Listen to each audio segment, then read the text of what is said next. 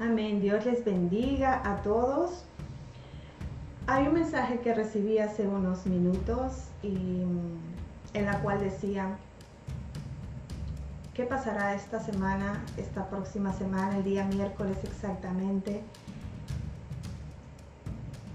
Porque todos sabemos que acá en Estados Unidos estamos pasando por una situación, no tenemos mucha calma, hay un poco de inestabilidad en las esferas políticas y sociales y obviamente también los planes de los cristianos se han visto un poquito afectados.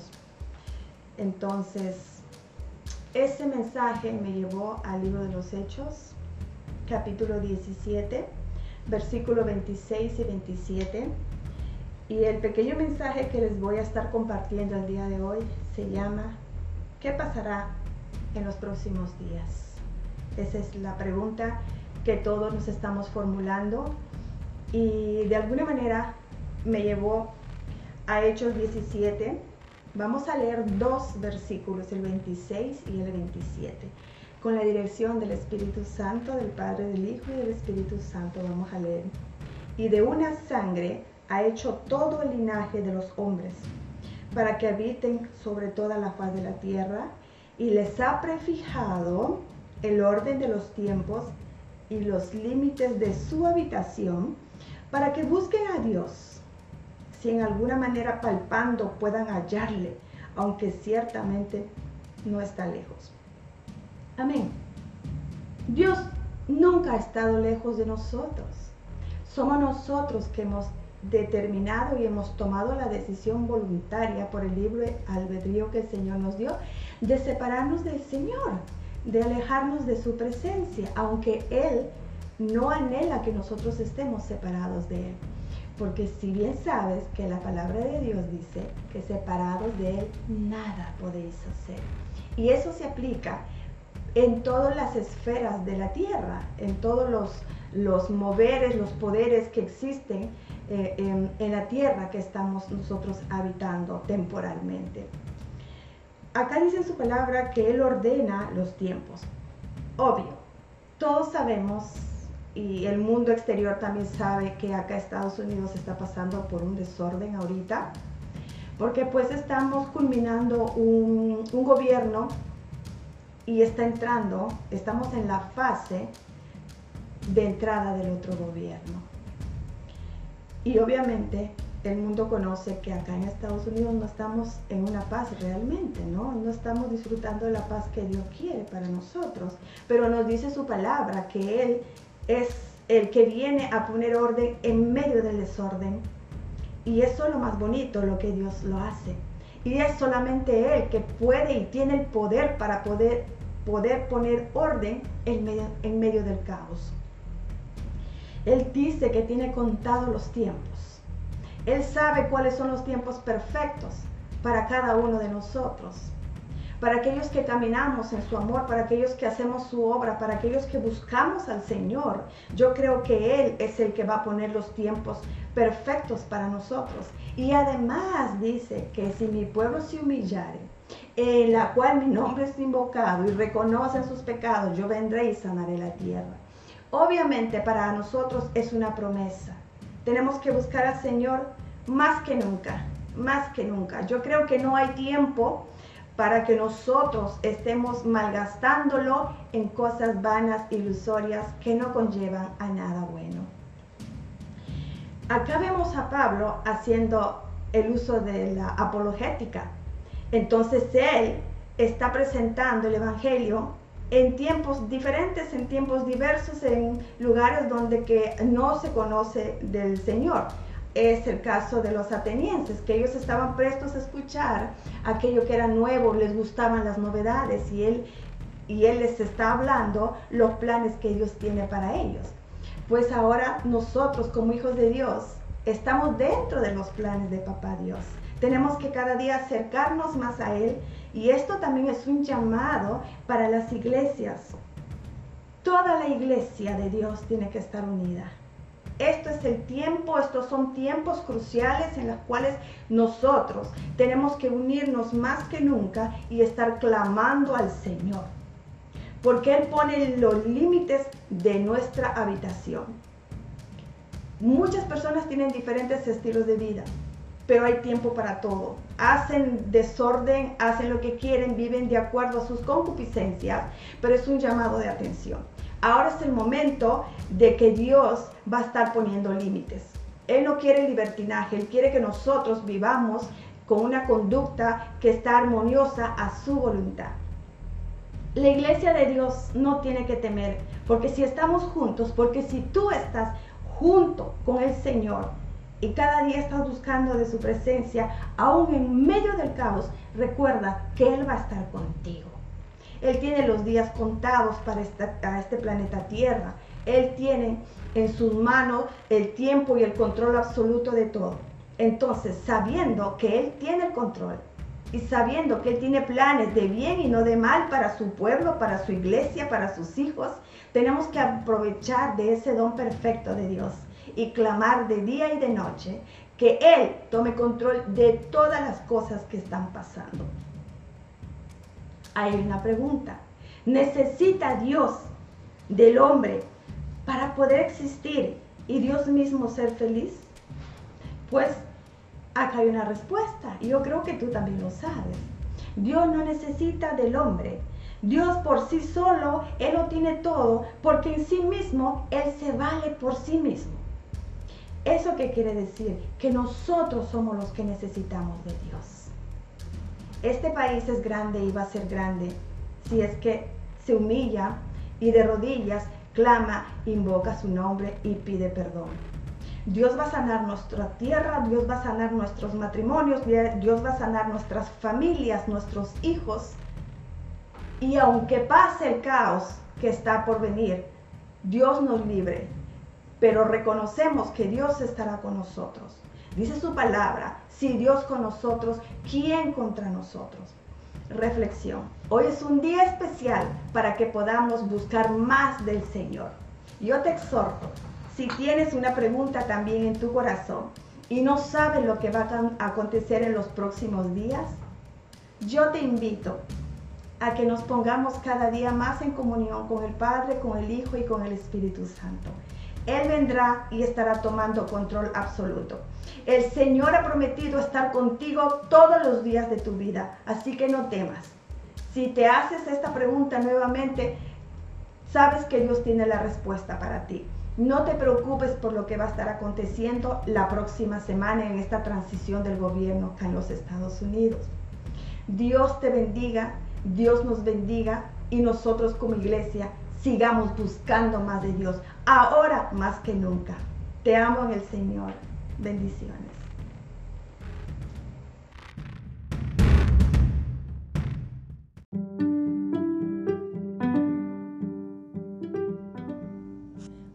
estás? Mi nombre es Tania García. Te saludo amorosamente desde Hiram, Georgia, aquí en los Estados Unidos. Mi esposo es Oscar García y su servidora estamos pastoreando una iglesia aquí en Hiram, es Templo La Hermosa. Estoy aquí para conectarme contigo y poder edificar tu vida. Estamos viviendo tiempos malos y queremos cada día seguir avanzando, seguir caminando con el Señor. Porque es menester de todos los hijos y las hijas del Señor estar conectados y alineándonos cada día más a su presencia. Te acompaño para que en todos los momentos, eh, en tus circunstancias difíciles y tus momentos de felicidad, estaré acompañándote siempre y puedes contar conmigo y yo también voy a estar poniendo algunos mensajes pequeños para que esos mensajes puedan edificarte y ser parte de tu vida. Te animo a seguir adelante en el Señor. Te amamos aquí desde este Templo La Hermosa. Te saludamos con mucho cariño y anhelo que estemos en contacto siempre. Bendiciones.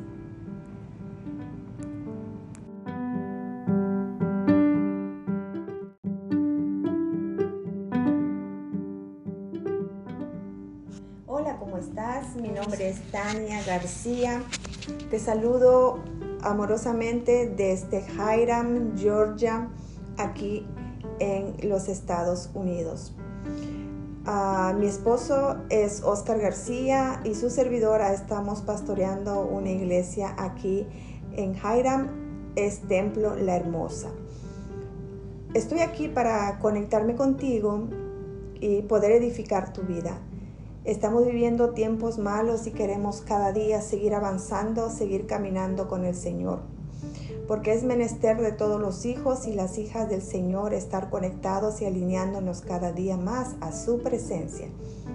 Te acompaño para que en todos los momentos, eh, en tus circunstancias difíciles y tus momentos de felicidad, estaré acompañándote siempre y puedes contar conmigo. Y yo también voy a estar poniendo algunos mensajes pequeños para que esos mensajes puedan edificarte y ser parte de tu vida. Te animo a seguir adelante en el Señor. Te amamos aquí desde Templo La Hermosa. Te saludamos con mucho cariño y anhelo que estemos en contacto siempre. Bendiciones.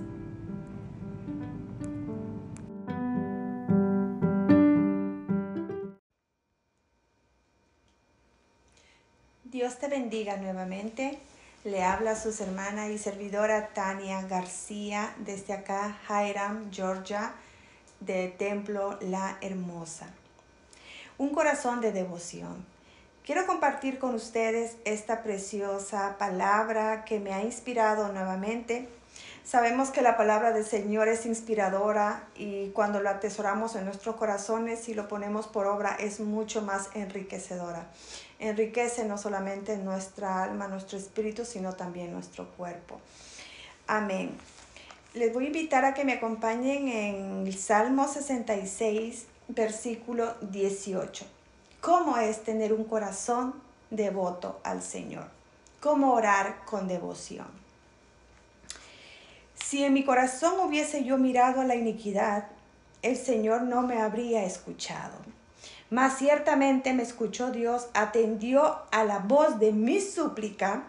Bendito sea Dios, que no echó de mí si mi oración ni de mí su misericordia. Bendito sea Dios que no echó de mí si mi oración ni de mí su misericordia.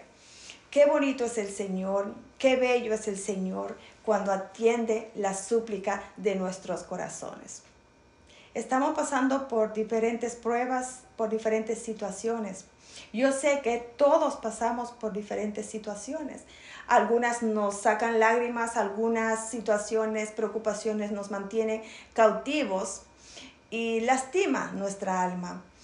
Pero yo quiero traer un ejemplo en este día de cómo el Señor recoge nuestras súplicas. Y la manera correcta que nosotros tenemos que hacerla es rindiendo nuestros corazones. Es decir, no orgullo, no vergüenza, sino que venir y rendir nuestra, nuestro corazón, rendir también nuestras lágrimas y humillarnos ante Él. Pero ¿cómo lo tenemos que hacer? Con corazones sinceros, con corazones limpios, con corazones devotos a Dios, porque Él es nuestro Dios por encima de todo, y con corazones dispuestos a expresar nuestro, nuestro sentir, que no nos dé vergüenza de nada, porque eres un Dios él es un Dios bueno, Él es un Dios maravilloso, que se complace cuando mira a una hija o a un hijo humillándose ante su presencia. No tenemos que traer maldad a nuestros corazones.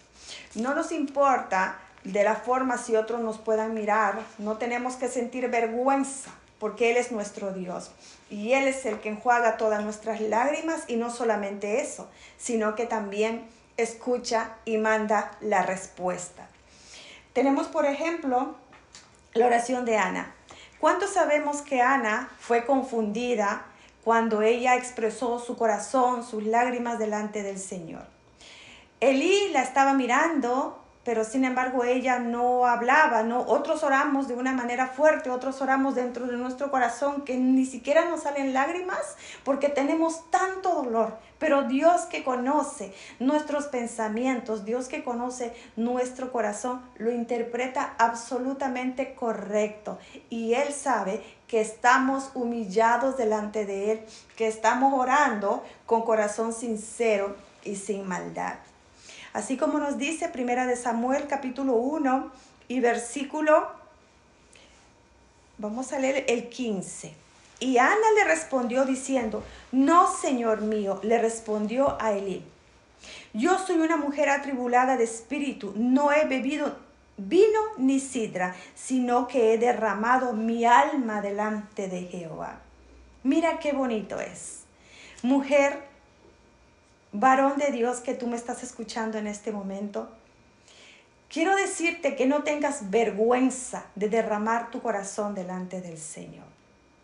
Cuando nosotros nos aferramos a nuestra fe y nuestra fe está unida a la esperanza, vamos a activar, vamos a dar contenido a nuestra fe. Y muchas personas muchas veces se van a burlar de ti Déjame decirte que ellos serán avergonzados en un momento. Tú no serás avergonzado jamás. Ana oró y se humilló. Ya no tenía ni palabras para poder expresar el dolor y la angustia que ella necesitaba un hijo. Y la respuesta vino. Ahí nació Samuel. Sabemos que Dios no tarda en contestar nuestras, nuestras ah, preguntas, nuestras ah, súplicas, nuestras peticiones. Si nosotros venimos con corazones sinceros, con corazones humillados y sin maldad, Dios interpreta esa oración y lo lleva hacia su trono y te manda la respuesta que tú anhelas. Amado y amada, no te canses, no te canses porque las batallas más grandes se vencen con ayuno y oración. En este día te digo que sigas aferrándote a tu fe. Sigue orando, sigue clamando. Yo no sé por qué situación estés pasando. A lo mejor necesitas que alguien de tu familia, de tu entorno, sea sano. O hasta tú. Puedes tú estar enfermo también. Puedes estar adoleciendo de algún malestar en tu cuerpo físico. Hoy te digo, humíllate delante del Señor. Trae tu oración con toda sinceridad, con corazones limpios y creyendo como que Él lo hará. Yo te aseguro algo, Dios va a contestar tu respuesta. Dios va a, darte esa respuesta. Dios va a contestar tu aflicción, tu requerimiento. No lo dudes. Ponga tu fe en acción. Esto es una oración con devoción, como lo hizo Ana, como lo hago yo y como lo estarás haciendo tú. Dios te bendiga. Te saludo con amor. Tu servidora. Adiós.